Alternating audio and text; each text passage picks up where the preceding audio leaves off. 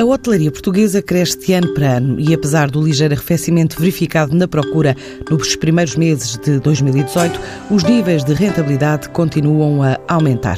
Por nacionalidades, os turistas nórdicos destacam-se nos últimos tempos, compensando o ligeiro recuo dos britânicos. E meses como o de maio mostram também o impacto nas dormidas em Lisboa de eventos como o Festival da Eurovisão. Julho também promete ser um mês próspero para o turismo da capital e os meses de verão trazem expectativas positivas em vários destinos nacionais. Entre mais de 700 operadores, pelo menos 83 estão a doar bens que não necessitam para causas sociais. Ao todo, mais de 41 mil bens. Um setor que, pelo nível de crescimento, precisa cada vez mais de mão de obra. São desafios e constrangimentos que levam hoje a conversa com Cristina Cisa Vieira, presidente da direção executiva da Associação Associação de Hotelaria de Portugal. A Associação de Hotelaria de Portugal é uma associação patronal, uma associação de empregadores. Uh, significa, uh, portanto, que, por exemplo, negocia convenções coletivas de trabalho com os sindicatos. Uh, é uma associação que tem raízes há mais de 100 anos atrás, em 1911. Tem tido uma evolução crescente em termos de posicionamento social, de representação de número de associados, não é? Um perímetro tem crescido e, além de ser esta associação de empregadores, uma associação patronal, é também aquela que procura as melhores condições de negócio para os seus associados e presta-lhes serviços, não é? Se nós percebermos que 80% do tecido económico português no turismo é composto por PMEs e na hotelaria também, percebemos que se há grupos hoteleiros que têm uma massa crítica suficiente para procurarem as melhores condições de negócio e têm in-house advogados, fiscalistas, etc. Há outros muito pequenos e isolados em que não têm nem a massa crítica que lhes permita negociar, nem estes serviços in-house. Portanto, a Associação de Hotelaria de Portugal é essencialmente um prestador de serviços para estas pequenas unidades, é também influente do ponto de vista político, porque obviamente procura as melhores condições eh, operativas, legais e outras, acompanha matérias comunitárias, acompanha alterações no código, no código de trabalho, acompanha as, as questões de facto negociais, uh, os temas da energia, etc., das taxas turísticas e outras, do enquadramento fiscal, tem um, portanto um peso político, um peso negocial e um peso como prestador de serviços. Em termos de associados, falou num crescimento considerável no último ano conquistaram uh, novos. Nós temos conquistado todos os anos, exatamente em 2017, por acaso neste momento não tenho presente quantos novos associados conseguimos para Mas o nosso perímetro. Neste momento temos cerca de 750. Eu digo cerca porque às vezes, como em qualquer associação, ao fim de um certo tempo de não pagarem as cotas, porque isto obviamente vive uh, de cotas e de parcerias, eles são abatidos ao ativo, digamos assim. Mas presentemente temos cerca de 750 associados, uh, estabelecimentos hoteleiros, ou seja, hotéis, hotéis, apartamentos. Também temos eh, alguns hostels. Nós, aliás, pugnamos para que os hostels venham a integrar a lista dos empreendimentos turísticos, que hoje não são, estão dentro do alojamento local, porque são alojamento coletivo, não é? Vamos dizer que entre os hostels e o hotel a diferença é um S sociability, mas na essência destinam-se obviamente todos eles, tal como o alojamento local, ao mercado turístico e estes estabelecimentos coletivos devem estar dentro do leque dos empreendimentos turísticos e estão dentro do leque da HP, eh, alguns deles. Portanto, temos cerca de 750 associados, desde os pequeninos aos muito grandes, aos grupos, etc. Falou de uma oferta alargada de serviços. Nesta altura, que retrato faz deste setor, em termos económicos, em termos de evolução, no momento que se diz que é exuberante para o turismo, não é? É verdade, é. Tivemos realmente, temos vindo a bater recordes atrás de recordes, não é? Acompanhando também, como o ano passado, eh, um crescimento robusto da economia portuguesa, mas de facto o turismo vem a crescer de há muito, não é? Nós fomos, durante a crise, um setor resiliente. Hoje representamos 50% das exportações gerais de bens e serviços e 14% das exportações nesta área específica dos serviços e, eh, de facto, temos um peso muito expressivo no emprego, no PIB, etc. E, de facto, a hotelaria, especificamente, dentro do setor turismo, é um grande criador de emprego, efetivamente, tem ativos com um valor muito representativo e, enfim, nós medimos a performance dos hotéis comparativamente por categorias, ou seja, números de estrelas e por destinos, porque temos um monitor especial, o Hotel Monitor, que mensalmente mede a performance e, de facto, fechamos, temos fechado sempre estes últimos anos em crescimento. Crescimento da taxa de ocupação, crescimento de preço médio de quarto vendido e ocupado e o chamado RevPAR, Revenue per Available Room, que é uma relação entre o volume total de quartos e o preço a que eles são vendidos, os que estão efetivamente ocupados. O ano passado, por exemplo, crescemos para uma taxa de ocupação na hotelaria nacional de 71%. É evidente também podemos olhar para aqueles que estão vagos, não é? 71%, crescemos 3 pontos percentuais, fechámos o ano com 88 euros de preço eh, médio por quarto ocupado e de, 15%, de 63 euros, ou seja, um crescimento de 15% na, no REFPAR, na tal relação preço versus taxa de ocupação. E nestes meses, primeiros meses de 2018, primeiros meses, seis meses já. Sim, mas nós fechamos, ainda não fechamos eh, o mês de, de, de maio, portanto, até abril eh, nós tivemos um certo arrefecimento na taxa de ocupação. Eh, não era inesperado e, em alguns destinos, não era mesmo inesperado, já vinha a abrandar desde novembro, dezembro, que é o caso dos Açores, novembro, dezembro de 2017. Portanto, tivemos algum crescimento anémico, digamos assim, na, na, na taxa de ocupação em alguns destinos. Uh, fechámos estes primeiros meses a 71,6%, portanto, menos 5,1% do que o ano passado. Eh, mas não foi prejudicada a tal rentabilidade, o tal indicador do REFPAR, porque o preço médio subiu 9,6%. Fechou a 64,8 euros uh, em termos nacionais. Se esse abrandamento não vos surpreende, há alguma justificação para ele existir? Olha, uma parte foi o mau tempo no primeiro quadrimestre e, portanto, nas férias da Páscoa ressentimos-nos claramente disso em alguns destinos. Por outro lado, de facto, eh, mesmo em termos de mercados, o facto de ter havido as insolvências ou falências eh, da Niki, da Monarch, da Air Berlin, não é? ali no, no outono de 2017, particularmente para o Algarve, teve reflexos. Por outro lado, aquilo que no fundo os hoteleiros também dão nota é que há um certo ressurgimento de alguns uh, destinos concorrentes. concorrentes. não é? E, portanto, há aqui algum abrandamento, do, sobretudo do crescimento da taxa de ocupação. Ou seja, nós estávamos habituados a crescer a dois dígitos, não é? E, portanto, uh, vamos ver, há aqui algum abrandamento que também tem a ver com alguma maturidade do destino, mas lá está, não é em todos os destinos que isto se verifica. Lisboa continuou a crescer, Porto menos, mas ainda assim a crescer alguma coisa, e de facto, na Madeira também abrandou bastante e teve abrandou não, teve uma quebra substancial em março por causa do mau tempo e dos 50 voos cancelados em março e, de facto, acabou por ter impacto no período, não é? com outras curiosidades. Por exemplo, o mercado dinamarquês não estava no top 5 dos mercados emissores para a hotelaria, passou para, para, não, cá? passou no todo nacional porque foi o mercado número 2 na Madeira. Portanto, portanto, há algumas compensações e vasos comunicantes sempre vão, enfim, compensando aqui e ali. Uh, e, enfim, alguma preocupação com o mercado do, do Reino Unido, enfim, Brexit e, e, desvalorização da Libra. Portanto, o mercado uh, britânico recuou um bocadinho, claro que tem algumas compensações relativas, uh, mas ainda assim, enfim. Nada, no entanto, que nas perspectivas para o verão preocupe os hoteleiros, não é? Nós acabámos de receber agora o nosso inquérito às perspectivas para o verão e ainda estamos otimistas na generalidade. E, e fenómenos como o Festival da Canção, uh, que impacto é que teve no turismo numa cidade como, como Lisboa? Olha, Tem esse uh, indicador? Maio eh, temos, porque nós com este inquérito para eh, chamado Balanço e Perspectivas, que são inquéritos sistemáticos que fazemos, eh, também perguntámos que tal é que tinha sido o impacto do, se tinha sido sentido o impacto do Festival da Canção em Lisboa cidade e na região. Maio já é um mês bom. Atenção, na hotelaria de, de, Lisboa é sempre um mês bom e acontecem muitas coisas em maio. Eh, e vão acontecer, por exemplo, em, em junho, julho, mais umas quantas. Por exemplo, em julho nós temos uma previsão de uma fortíssima taxa de ocupação em Lisboa, de 5 a 10 de julho, porque é o encerramento do jubileu de diamante do Príncipe Aga Khan. Portanto, tem muito impacto e é por isso que nós temos muito, uh, muita estima e carinho pelos eventos que acontecem na cidade.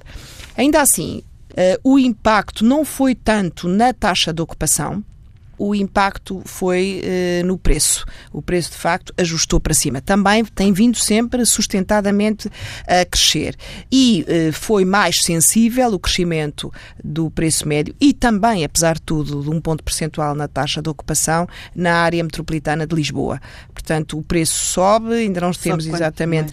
Mais, mais não temos a previsão para o mês todo, porque isto é. Nós contabilizarmos aqueles dias. Só quando fecharmos o mês é que percebemos, porque nós não fazemos por dia, fazemos por mês, uhum. que impacto é que aqueles dias tiveram uh, no mês em termos uh, percentuais. Uh, mas, de facto, já, já, já para aqueles dias já temos alguma previsão de subida de 20, 30 euros naqueles dias relativamente ao preço médio praticado. Portanto, sobe sim, mas não é aqueles saltos que, que não, que, que enfim, que, que pensámos que pudesse acontecer, porque também partimos de uma base alta, não é? A Associação tem uh, projetos na área da solidariedade social, digamos. Hospes? Hospes. O Hospes. que projeto é este, o Hospes? É um projeto lançado em plena crise, não é? Em Exatamente. que o país atravessava uma crise e, e nasce este projeto. Porquê e como e em que pé é que está? Ora bem, Ana, diz bem, quer dizer, foi, começou por ser um projeto. Uh, de facto, uh, também um pouco comemorativo dos tais 100 anos emblemáticos. Uh, em 2012, Uh, nós começámos a pensar, dizer isto, há aqui bens na hotelaria que fazem sentido ser uh, reaproveitados, reintroduzidos na economia, uh, porque estão em bom estado de conservação, já estão um bocadinho fanados, digamos assim, ou menos bons para uma hotelaria, particularmente uma hotelaria de 5 estrelas, mas que estão em muito bom estado de conservação. E então pensámos lançar um projeto que era, era um projeto que era um colchão, um coração. doação de colchões. E em 2013 eram poucos hotéis, 14, 15 hotéis, e os bens que foram doados foram tipo 808 bens doados, mas maioritariamente uh, camas e bases de camas, colchões e, e roupa de, de cama. Mas em instituições específicas? P ou... Pronto, eh, tem razão, devemos ter começado por aí. O programa Hóspedes é um programa de funcionamento em rede, ou seja, eh, nós celebramos protocolos com IPSS, e neste momento creio que temos 44 uh, IPSS com as quais temos protocolo, que têm desde centros de apoio, casas de abrigo, uh, lares, centros de acolhimento de jovens, agora também temos a Direção-Geral dos Serviços Prisionais e Reinserção Social, o IPO Lisboa, além das IPSS, e que, uh, no fundo, precisam de equipamentos vários para as suas casas e lares, ou no caso, por exemplo, do CATRE, do Centro de Apoio a Temporários Refugiados de Lisboa, não só para os lares temporários, como depois para as próprias casas. Uh, este ano, por exemplo, chegámos também à Castanheira de Pera e aos incêndios com os bens doados pela hotelaria. E nós o que pensámos foi isto é preciso fazer, chegar muitas vezes os bens que estão uh, em Vila Real de Santo António a Viseu. E, portanto, o que nós dissemos foi nós vamos fazer isto a trabalhar ao nível nacional. E, portanto, tem havido realmente uma dinâmica muito grande. Os hotéis periodicamente renovam também uh, os seus quartos e os seus bens, as suas partes comuns, e, portanto, os bens são sinalizados junto à Associação.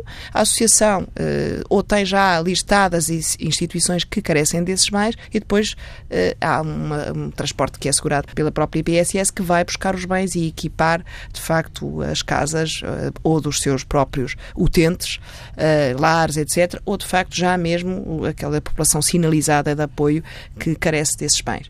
De facto, isto tem sido um sucesso. Isto, eu digo que é tem coisa... crescido de ano para ano, número de, em termos de, de, de, adesões, em termos dos hotéis. Já são mais, mas em 750 de nossos associados são só 83, mas em 750, de facto, podemos chegar mais longe, não é?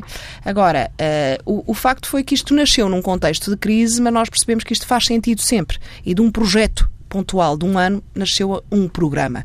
Uh, todos os anos apresentam dados? Todos os anos fazemos a atribuição de um prémio, de um selo, de dois selos, aliás, porque o programa tem duas vertentes. Uma vertente de responsabilidade social, um selo que é We Share, aquilo que temos nós partilhamos, uh, e We Care, ou seja, tomamos conta também do meio ambiente. Nós costumamos dizer que transformamos resíduos em recursos. Ou seja, muitos destes bens uh, são reintroduzidos de facto na economia social, portanto, aqui há uma economia circular. Portanto, este pilar ambiental também de transformar entre aspas, resíduos em recursos, é também uma vertente importantíssima deste programa. E depois as coisas, um bocadinho como as cerejas, não é? Vão surgindo outros programas. Uh, nós este ano, por exemplo, com uma, um parceiro nosso que é a Eletrão, fazemos a recolha não só de pilhas, etc., como equipamentos, desde os pequenos eletrodomésticos, a, a varinha mágica, ou grandes, porque as varinhas mágicas industriais são gigantes, como eletrodomésticos, grandes, de grande porte. Uh, eles dão-nos um X por cada tonelada recolhida. Uh, este lançámos em poucos meses e vamos atribuir, de facto, não foi muito dinheiro, mas a uma das instituições com quem temos um protocolo para ela comprar, por exemplo, uma coisa tão simples como uma máquina de fotocópias. Pronto.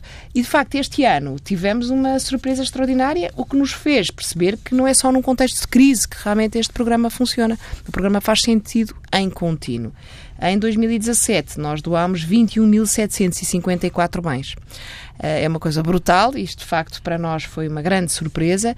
Significa também que num ano de recordes da hotelaria Uh, tem sido acompanhado também por uma maior generosidade, porque atenção que muitos destes bens são suscetíveis de revenda. Portanto, tem valor comercial.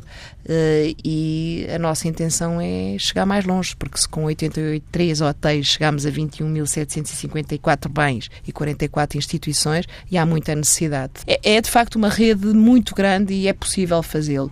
É também algo que é importante, realmente é um trabalho para o turismo sustentável, não é? Disse há pouco que os vossos associados ainda não estão preocupados com esse, digamos que, arrefecimento de, de, do crescimento hoteleiro.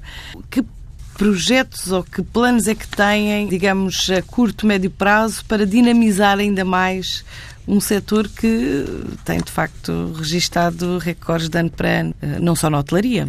Há algumas, eh, enfim, nuvens no horizonte, não para já, não é? Não para este verão, eh, mas há preocupações, aliás, têm sido sempre transmitidas pelo Presidente da Associação do Hoteleiro de Portugal, pelo Engenheiro Raul Martins, relativamente à à situação de Lisboa e às contingências que atravessamos.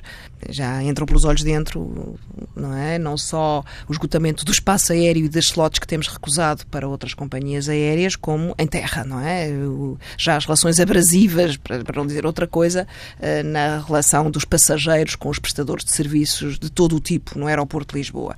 E, de facto, estes 27 milhões atingidos de, de volume de passageiros e de voos, etc., têm levado a esta crescente preocupação preocupação, a tardança na, na, na, tomada de decisão e na implementação do novo aeroporto de Lisboa eh, é de facto comprometedora para o nosso crescimento e até para a manutenção, porque de facto continuamos a ter hotéis. E essa preocupação tem sido transmitida ao Governo? Sistematicamente. Faz parte da nossa agenda, faz parte da agenda também até do Presidente da Câmara de Lisboa. Nós fazemos um almoço mensal com um convidado, o nosso último convidado foi o Dr. Fernando Medina, e é também para ele uma preocupação transmitida ao Governo e connosco é sucessiva a preocupação, quer com o Ministro do Equipamento e Infraestruturas, quer com o Sr. Primeiro-Ministro, é bem conhecedor que estamos todos do mesmo lado a trabalhar para que o aeroporto se possa vir a concretizar, enfim, em 2020 2022, como sabemos, mas já vai um pouco tarde.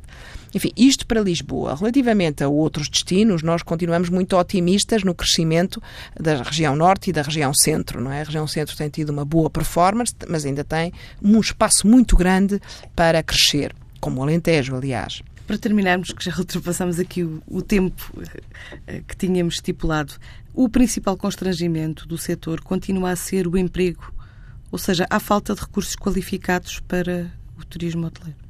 Há falta de recursos para a hotelaria, indubitavelmente, para a hotelaria e para a restauração. Não é um fenómeno isolado, não é? Crescemos mais porque crescemos mais, não é? Portanto, temos outras necessidades, crescemos mais depressa e crescemos mais intensamente.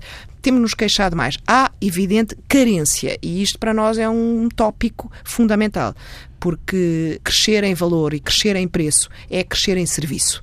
Nós temos muito boas infraestruturas, não é? O nosso software hoteleiro é excelente, o hardware também, eh, mas para nos posicionarmos em determinados mercados e mercados de luxo, a questão do serviço é fundamental. Portanto, é uma carência detectada. Nós, por exemplo, estamos, a Associação de Hotelaria de Portugal tem três programas grandes de formação a correr, de formação de ativos. Só em Lisboa, neste momento, tem, temos inscritos mais de 1.800 trabalhadores no ativo a fazer formação connosco. Uh, e, de facto, temos sentido muito isto, não apenas de ativos, mas a necessidade de serem captados uh, novos recursos humanos para a hotelaria. Ou seja, vão ter emprego?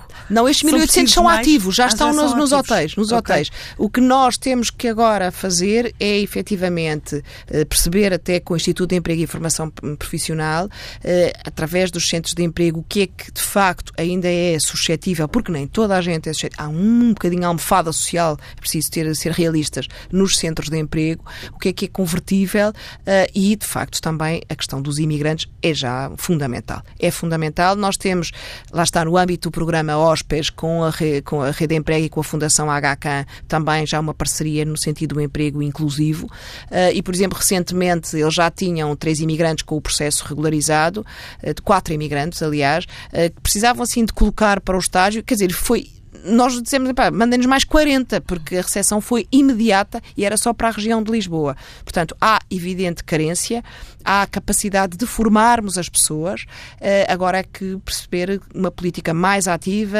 articuladamente com o Ministério da Administração Interna e a Secretaria de Estado do Turismo. Respondem às necessidades vamos ver, eh, respondem e tanto é que a taxa de empregabilidade é de 90 e tal por cento, não é? Eh, não são, é suficientes e há, por exemplo, escolas profissionais, muitas, creio que serão quase 300 no país, que têm cursos técnico-profissionais do turismo. Porque quando dizemos que precisamos de recursos qualificados, são todos eles qualificados, mas não são todos para diretores e para dirigentes, não é? É necessário realmente uh, empregados de bar, empregados de andares, uh, governantas, empregados de copa, uh, empregados de mesa, nem toda a gente é é, é, chefe, não é? E, portanto, o, o, esta articulação, eh, também uma capacidade de sedução para, de facto, para se trabalhar na hotelaria onde os salários não são excelentes, como é sabido, nas funções eh, mais de serviço imediato ao cliente, mas também não são excelentes na agricultura, nem são excelentes nos auxiliares de hospitais, nem nas indústrias. E há uma progressão de carreira